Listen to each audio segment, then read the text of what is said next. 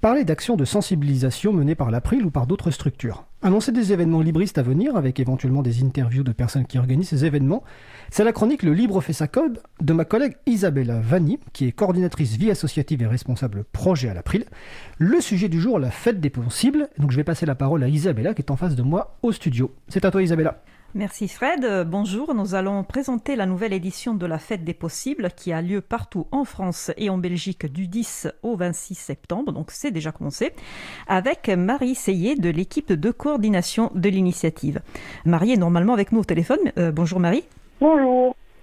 Bonjour, merci d'être avec nous. Donc, je disais la Fête des Possibles, initiative qui a lieu chaque année en septembre. Pourrais-tu nous rappeler euh, en quoi ça consiste? Oui, bien sûr. Euh, déjà, merci euh, de, m'avoir invité. Du coup, la Fête des Possibles, comme tu l'as dit, c'est un événement national qui a lieu en septembre et qui, du coup, invite euh, celles et ceux qui portent des initiatives locales de transition à organiser ce qu'on appelle des rendez-vous, mais qui sont équivalents d'événements, pour présenter justement ces initiatives et, les rendre visibles auprès de tout le monde. Voilà. Et du coup, en fait, la Fête des Possibles, c'est un peu le prétexte ou l'occasion d'organiser la porte ouverte de son habitat participatif ou de son AMAP, ou encore d'organiser un, atelier pratique sur le zéro déchet ou sur euh, Linux, par exemple. Très bien. Effectivement, l'April est partenaire de la Fête des Possibles et nous invitons euh, chaque année les organisations autour du libre à promouvoir les logiciels libres euh, à l'occasion de cette initiative en proposant euh, effectivement des événements pour faire découvrir les, logiciels libres au grand public. tu disais qu'il y a plusieurs types de, rendez-vous et donc, si je comprends bien, il n'y a pas forcément, de, des rendez-vous qui sont créés spécifiquement pour la fête. Non, non, tout, à fait. Euh, un peu, un peu tout peut passer, euh, peut passer sur le, sur la fête, sous, sous l'identité, euh, sous l'identité de la fête. Ouais, on, va vraiment de, de, portes ouvertes toutes, toutes basiques à, à des projections débats en ligne, en passant par des vélorussions, des espèces de manifestations à vélo, en proposant des choses plus ludiques, des ateliers fresques pour climat. Et il y a vraiment tout un tas de formats. Et c'est qui qui organise les événements? Parce que c'est bien, bien compris, je connais, le principe de la fête, mais pour rappeler aux personnes qui nous écoutent, en fait, l'équipe de coordination coordonne la fête. Donc, vous avez le, site web qui permet notamment d'inscrire les événements et de voir où sont. Euh, mais après, c'est qui qui organise euh, ces événements? Eh ben, C'est toi, moi, le voisin, euh, la, ville d'à côté. c'est aussi les, antennes locales de, tous les partenaires de la fête, puisqu'il y, y, a à peu près une grosse soixantaine de, partenaires euh, nationaux de la fête des possibles. Et en fait, il suffit d'être porteuse ou porteur d'une initiative sur son territoire et d'avoir envie d'organiser euh, un, événement euh, à l'occasion de la fête. Et, voilà, et, il faut aller ensuite sur, le site de la fête et, inscrire le rendez-vous pour qu'il apparaisse sur la carte. Le, seul gros critère, c'est que celui-ci soit gratuit ou, à prix libre et qu'il, bien sûr, il, il soit en lien avec des thématiques de transition. Mais voilà, n'importe qui finalement. Et tu me disais euh, cette année, dans, lors d'un échange précédent, euh, que cette année, il y, a, il y a aussi les collectifs euh, qui s'occupent du pacte pour la transition qui ont été invités à proposer des événements. Est-ce que tu peux nous en dire plus, rappeler par exemple qu'est-ce que c'est le pacte pour la transition et qui sont ces collectifs de citoyens? Oui, bon, je, vais, je vais vous la faire courte et vous, il vous restera sûrement des, des questions en tête, mais mais du coup, le pacte pour la transition, c'est un, outil de plaidoyer citoyen qui comprend 32 mesures à mettre en œuvre euh, à l'échelle locale. Donc, c'est des mesures de, transition, donc euh, sur les thématiques euh, sociales, démocratiques, écologiques. Donc, je vous invite à, taper pacte pour la transition sur Internet et, aller voir ces 32 mesures. Et du coup, ce pacte, il a fait l'objet d'engagements signés de la part des candidats aux élections municipales de 2020.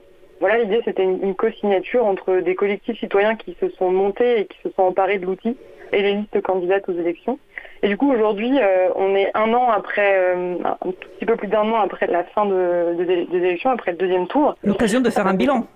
Oui, c'est ça. Et c'est justement ce qu'on s'est dit. Et on s'est dit que ce serait intéressant de, le coupler à, la fête des possibles, puisque ce sont deux projets qui sont portés par, euh, par la même association. Et du coup, voilà, on a, on a invité ces collectifs citoyens qui se sont saisis du pacte à organiser des rendez-vous à l'occasion de la fête des possibles pour à la fois présenter justement euh, ce qui s'est fait ou même ce qui ne s'est pas fait euh, sur, sur leur territoire euh, depuis les élections. Et puis aussi organiser des, événements en lien avec les, mesures sur lesquelles ils travaillent. Par exemple, je me suis noté quelques exemples pour vous en parler. Dans le Finitaire, on a la commune de Plouganou qui a pas mal travaillé sur les questions de mobilité active et, qui propose un, circuit à vélo dans la ville pour aller voir de nouvelles voies cyclables créées, mais aussi ce qui n'existe pas encore, et, etc. Et du coup, profiter de l'occasion pour en discuter, sensibiliser les gens qui vont venir et aussi leurs élus. Et un autre exemple, c'est la ville de Salon de Provence, enfin du coup pas la ville, mais le collectif citoyen qui porte le pacte à Salon de Provence, qui organise une journée sur la, thématique de quel serait Salon de Provence, un Salon de Provence résilient en 2051. Donc voilà, tout un tas d'activités. En perspective. Voilà. Merci. Et c'est ça, c'est une euh, donc on va dire nouveauté en fait qui met en lien les, les deux événements euh, majeurs organisés par le, par l'organisation à laquelle tu appartiens. Si tu peux me le rappeler. La, Collectif Transition Citoyenne. Voilà, Collectif pour la Transition Citoyenne qui organise justement la, coordonne la fête des possibles et le pacte pour la transition. Mais c'est pas la seule nouveauté euh, cette année. Euh, vous avez euh, voulu aussi proposer des formations en ligne qui sont accessibles en direct puis également sur une chaîne Peertube. Peertube. Donc, je crois que c'est la nouveau, une nouveauté de cette année. Oui, carrément. On n'avait pas du tout cette offre de, de formation avant.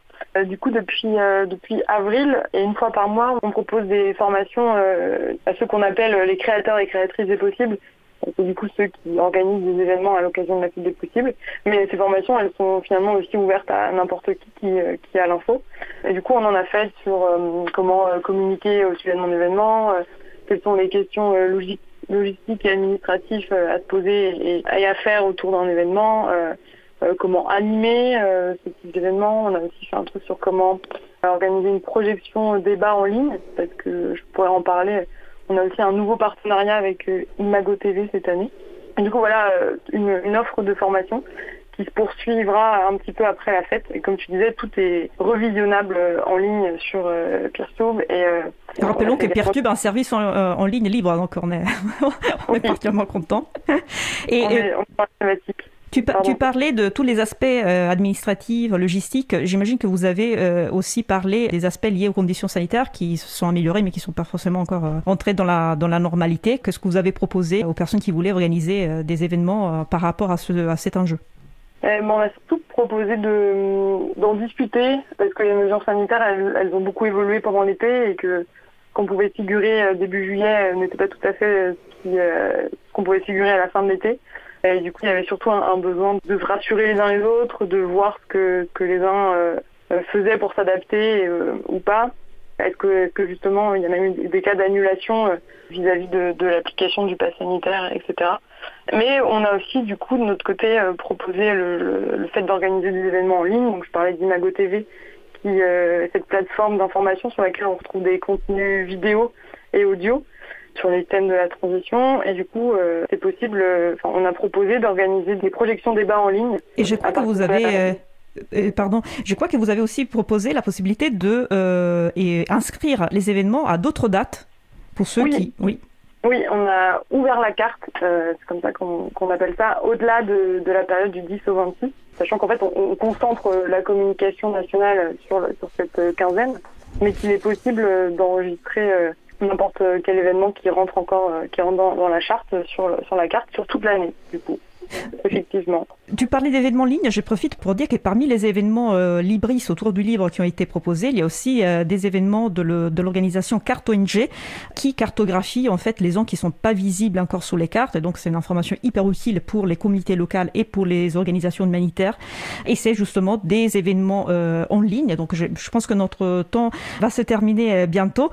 donc je remercie Marie d'avoir été avec nous et je rappelle bien évidemment les dates du 10 au 26 septembre. En plus, ça se tombait bien comme timing parce qu'aujourd'hui, on est dans la semaine en fait que vous avez souhaité consacrer à l'informatique euh, libre. Donc, euh, vous parlez aussi de l'April dans, vos posts.